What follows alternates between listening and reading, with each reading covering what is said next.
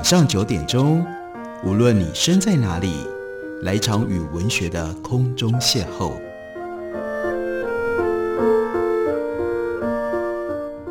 杨照谈书，邀您一同遨游文学世界，认识古今中外的经典之作。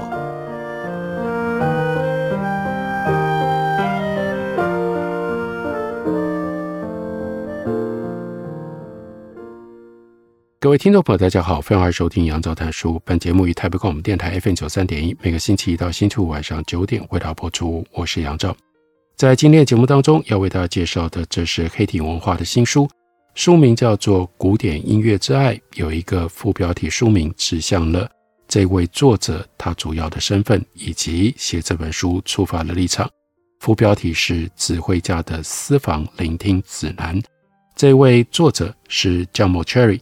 他是一位非常精彩的写作者，但他同时也是一位专业的指挥家。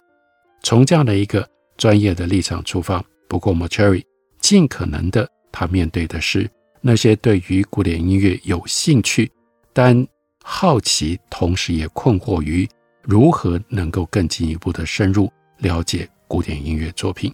所以他告诉你说，我们在要深入了解古典音乐作品的时候，一定会认为作曲家的经历跟音符之间有某一种关系，即使事实可能跟我们所预想的相反，作曲家可能不同意这个说法，但其实作品一旦出版发行，就不受作曲家控制了。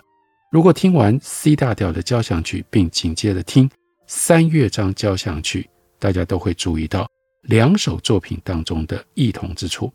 我一直都觉得。无论早期交响曲当中的情感超脱，或者是后来作曲家性命无余展开了新生活的热情力度，两者同样感动人心。借用非常重要的，在音乐史上让古典音乐从浪漫乐派进入到现代乐派的关键人物荀贝格的一句话来说：“我们这些音乐家知道，在悲伤的时刻，总是可以回到。”我们赖以为生的旋律的怀中，音乐永远能够抚慰跟陪伴我们。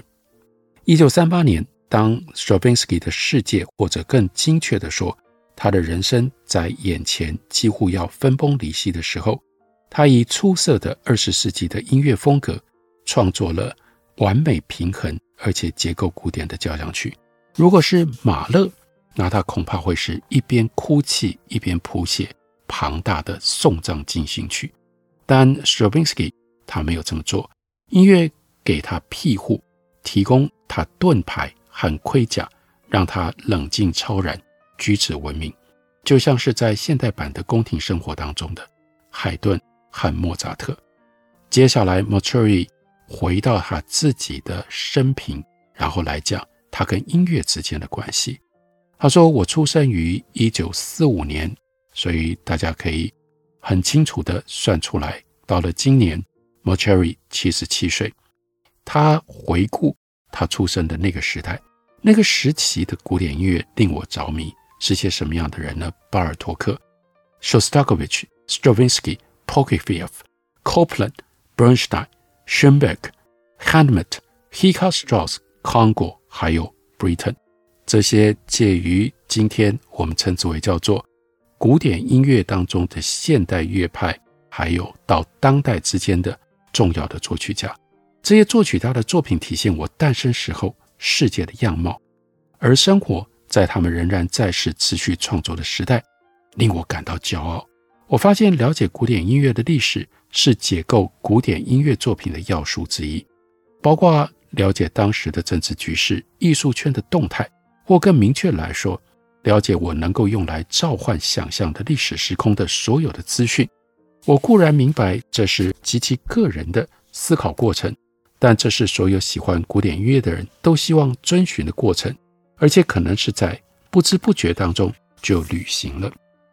他说：“当我得知马勒从中间开始谱写他的第五号交响曲，突然之间，一切对我都变得合理了。”一九零一年。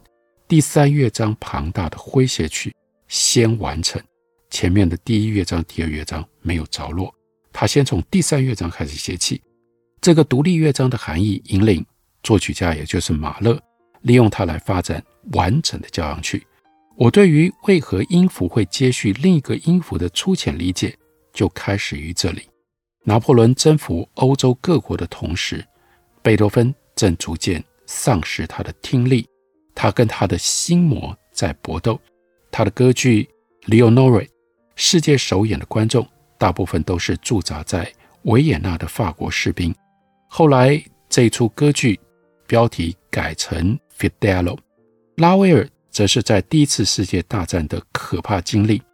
于是我们就能够理解为什么他写出了《La Valse》或者是波丽露的那个非常震耳欲聋的那样一个充满了战争隐含意义的结尾。另外，为什么他会写出左手钢琴协奏曲？因为这首曲子。就是写给一个在大战当中失去了右手，只剩下左手可以演奏钢琴的钢琴家。在这首曲子当中，整首曲子里面有着噩梦一般的氛围。另外，我们看这个例子，是一八九一年，柴可夫斯基前往纽约卡内基音乐厅开幕式，旅途当中他在巴黎停留，他来到了一家钢琴乐器行，结果发现了钢片琴。钢片琴跟钢琴声音的效果很不一样，这是柴可夫斯基第一次听到钢片琴的声音。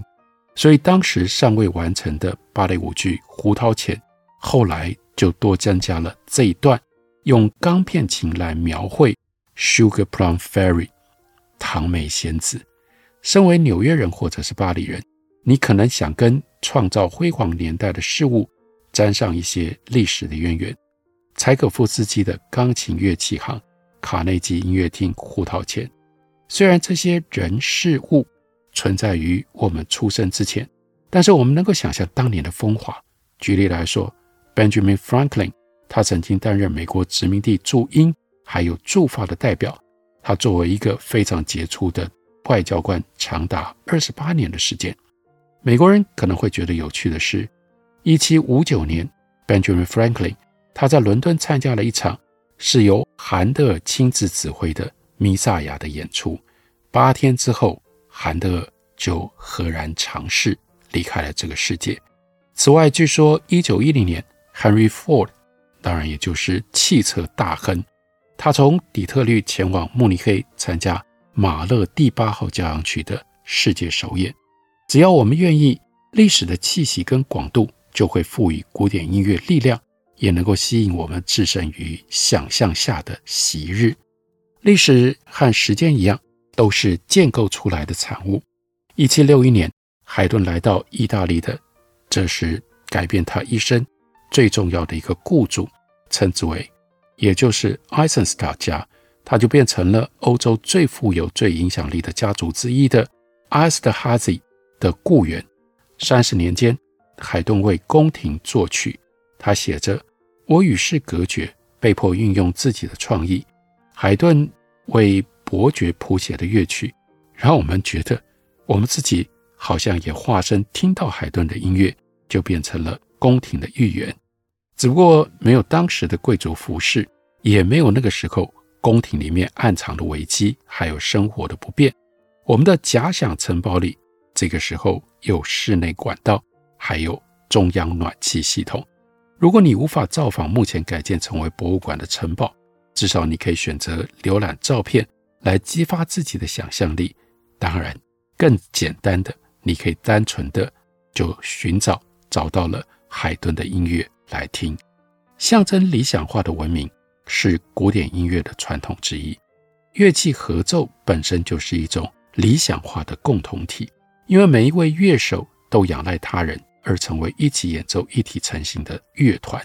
有的时候，古典音乐蕴含着创作的时间跟地点的文明，但更多时候，古典音乐其实是想象，召唤出早于其创作年代的文明。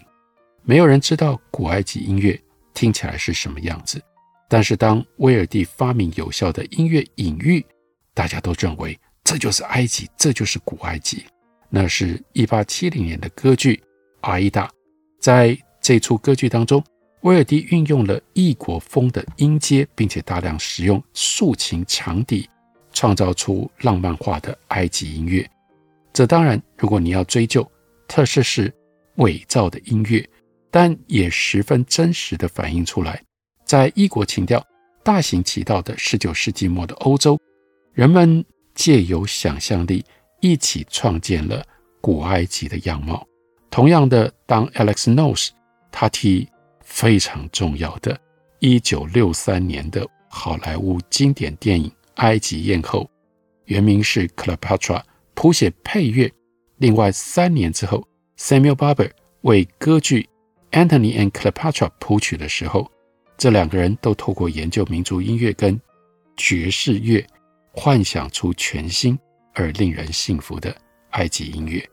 音乐确实能够凸显人们对于理想化历史的乡愁，但由于它不是视觉媒介，因此不受限于令人为难的精准度，取而代之的是。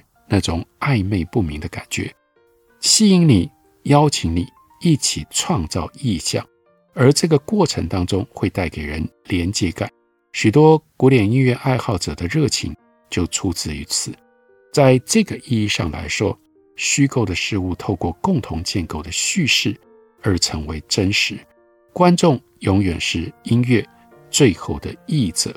过去需要当下的关注跟记忆，才能够使它。具有意义跟价值。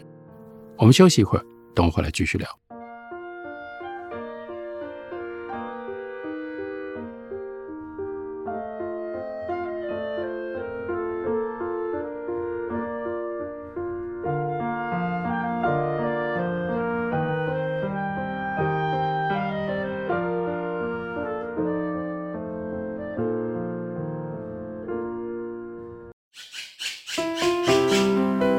大家好，我是刘克湘。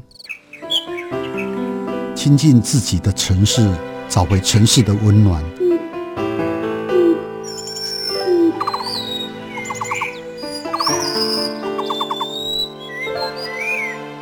听见台北的声音，就在台北广播电台，FM 九三点一，AM 一一三四。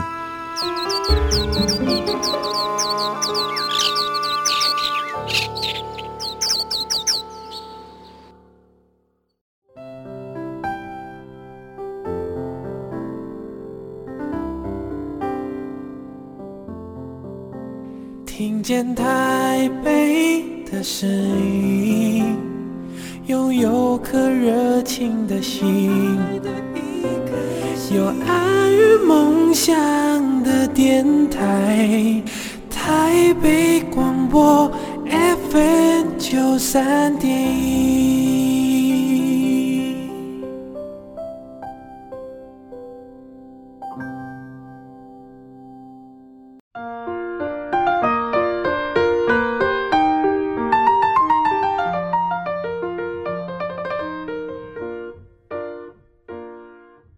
感谢你继续收听《杨照谈书》。本节目以台北广播电台 FM 九三点一，每个星期一到星期五晚上九点，为大家播出到九点半。今天为大家介绍的是 John Mauceri 他所写的《古典音乐之爱》。关于如何聆听古典音乐，大家通常都会有一些困扰，包括一些非常根本的困扰。那 John Mauceri 在他的书里面也面对了这些困扰，比如说，到底怎么听古典音乐，要不要？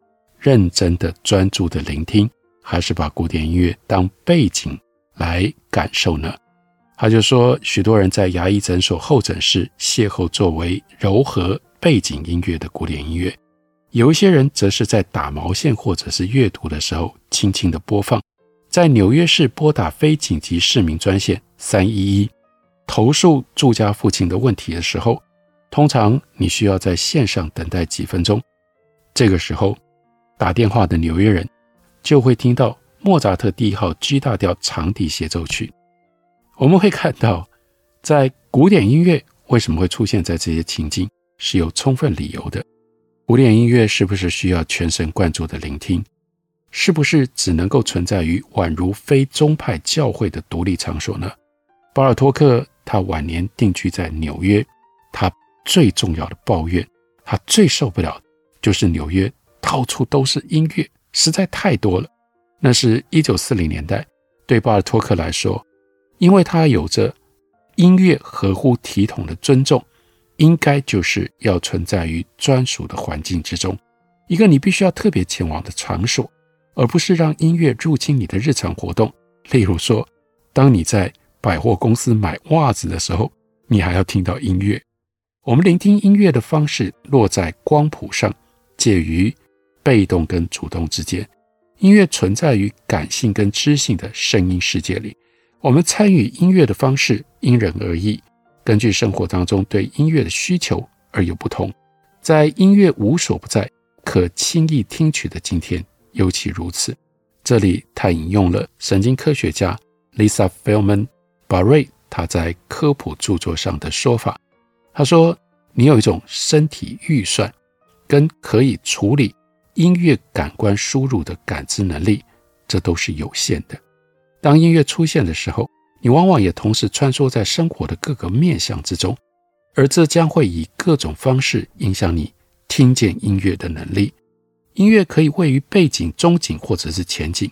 古典音乐在每一种情况里都证明它的存在。”是合情合理的，即使你在聆听的过程当中，哎呀，很多人有这样的经验，你打了一个盹，你当然不会是第一个这样做的人。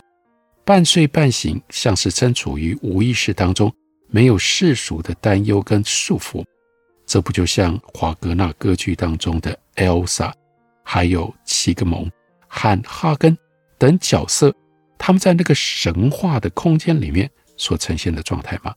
让我们回想华格纳所写的《尼布龙跟指环》，他的第一部最开头的时候，莱茵黄金那长达五分钟降一大调的和弦，它的目的是为了要建立故事庞大的时间尺度，但同时也要让听众进入到小时候，像是爸爸妈妈或者是祖父母开头就说很久很久以前，在我们不知道的一个地方。那样一种神秘的故事事件当中，华格纳在《指环》系列引用了许多的故事，其中之一是冰岛的神话集，叫做《Poetic Edda》。十九世纪的学者认为，“Edda” 这个词的意思就是曾祖母，很老很老跟你共居的长辈。听古典音乐的时候，房间必须要保持安静吗？如果你是要用前景式的主动的聆听。那答案是肯定的，但是千万不要忘了，像 Telemann、Handel、Mozart 等人都曾经为晚宴还有学生狂欢等活动创作音乐。不过，弥撒曲跟交响曲另当别论。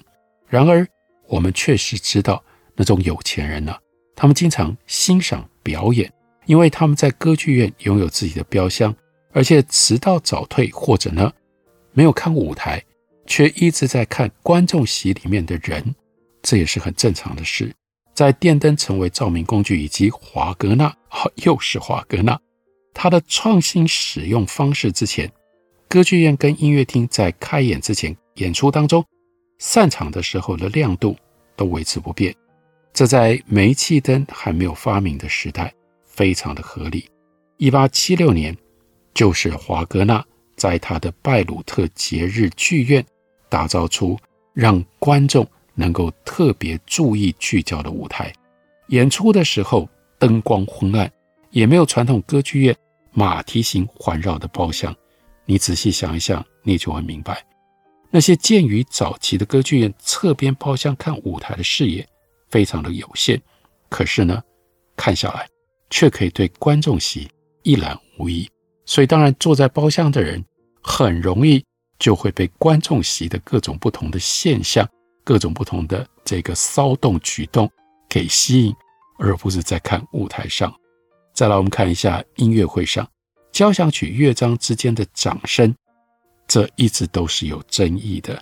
有，比如说，有一些人特别受不了乐章之间的掌声，当有人在乐章之间鼓掌，就会发出嘘声，来让鼓掌的观众。为了要全面理解一部交响曲，告诉你说每个人都应该在没有听众互动的干扰底下，从头到尾完整的聆听。十八、十九世纪关于世界首演以及大型音乐会的新闻报道，以及作曲家的书信，这是第一手的当时的史料，清楚地显现，观众本来就常常在乐章之间鼓掌，干嘛呢？要求再演一次。所以第一乐章觉得太精彩了，就鼓掌，希望在进行第二乐章，听到第二乐章之前，我要把第一乐章再听一次。贝多芬第二号交响曲第一乐章欢乐的结尾需要掌声，缺乏掌声，感觉上好像音乐没有引起共鸣。这难道真的就是尊重音乐的完整性吗？二杀对于古典音乐的自然反应，对于 m a t u r i 来说，这是违反常理的。掌声的问题也让许多人担心自己的行为不成体统，害怕哎呀被嘘，当众受辱。这种指责他人忽视严格礼仪的行为，有的时候就形成了，这是 Mauceri 不愿意见到的不必要的障碍，阻止了一些人去参加古典音乐的演奏会。然后他就回想他自己的经验：二零一七年六月二十一日，Mauceri 跟捷克小提琴家 Cameron，还有捷克国家交响乐团合作演出 Danny Elfman 小提琴协奏曲。那是世界首演。这部作品有四个乐章，超过四十分钟的长度。在每一个乐章结束之后，都响起了持续许久的掌声。虽然前面三个乐章的结束都是弱音结束，他就说：“我们在舞台上可以了解发生什么事情，那就是观众积极的聆听。这当然是他们第一次听到的世界首演呢。”也不会有任何录音让他们预先知道旋律还有各个乐章的长度。听到他们的掌声，怎么会觉得是干扰呢？反而令人振奋，因为看起来那是他们真实的反应。然而，一旦这首协奏曲的知名度提高了之后，那在整个乐曲结束之前鼓掌是否合适，就会开始存在着争议。营造氛围也是古典音乐的效果之一。音乐能够控制行为，从毕达哥拉斯跟罗马天主教会，到挑选音乐来安抚等着抱怨卫生部门的愤怒市民的人，这些公民跟宗教领袖都深知这个事实：音乐可以是平静、美丽和文明的源泉。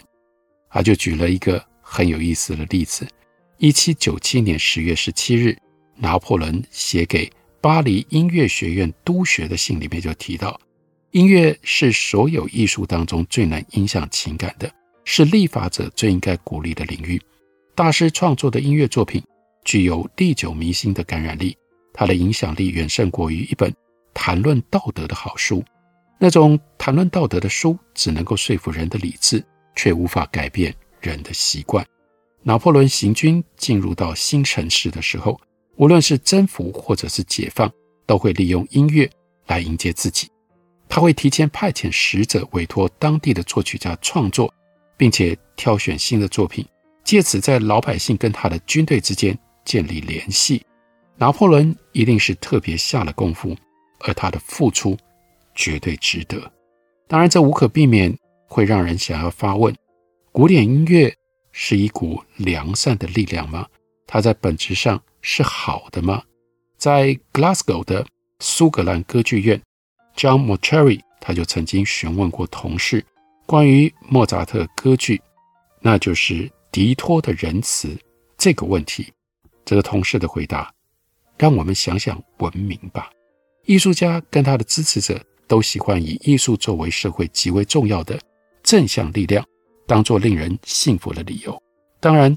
这个说法毋庸置疑，但是人们必须要问：什么事情艺术能够达成？什么是艺术无力实现？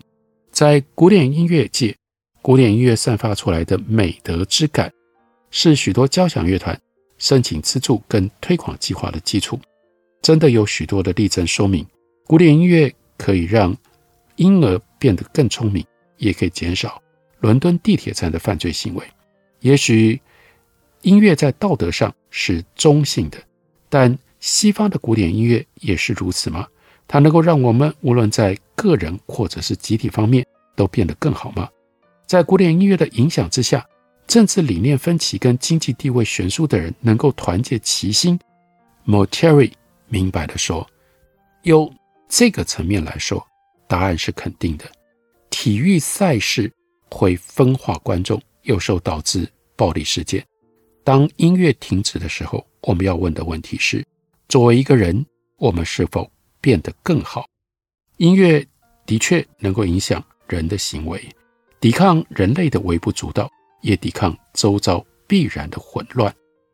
这就是为什么爱因斯坦他试图证明宇宙的一切都如同像什么呢？像莫扎特的音乐，优美和谐，相互连接。对于我们这样并非物理学家的人来说，观察自然万物、政治情态、人类苦难以及自己逐渐衰老的过程，那都是理论而已。即使我们在欺骗自己，但古典音乐仍然创造了一个平行时空，仿佛亘古不变，又借由活生生的表演者不断重新诠释而保持充沛的活力。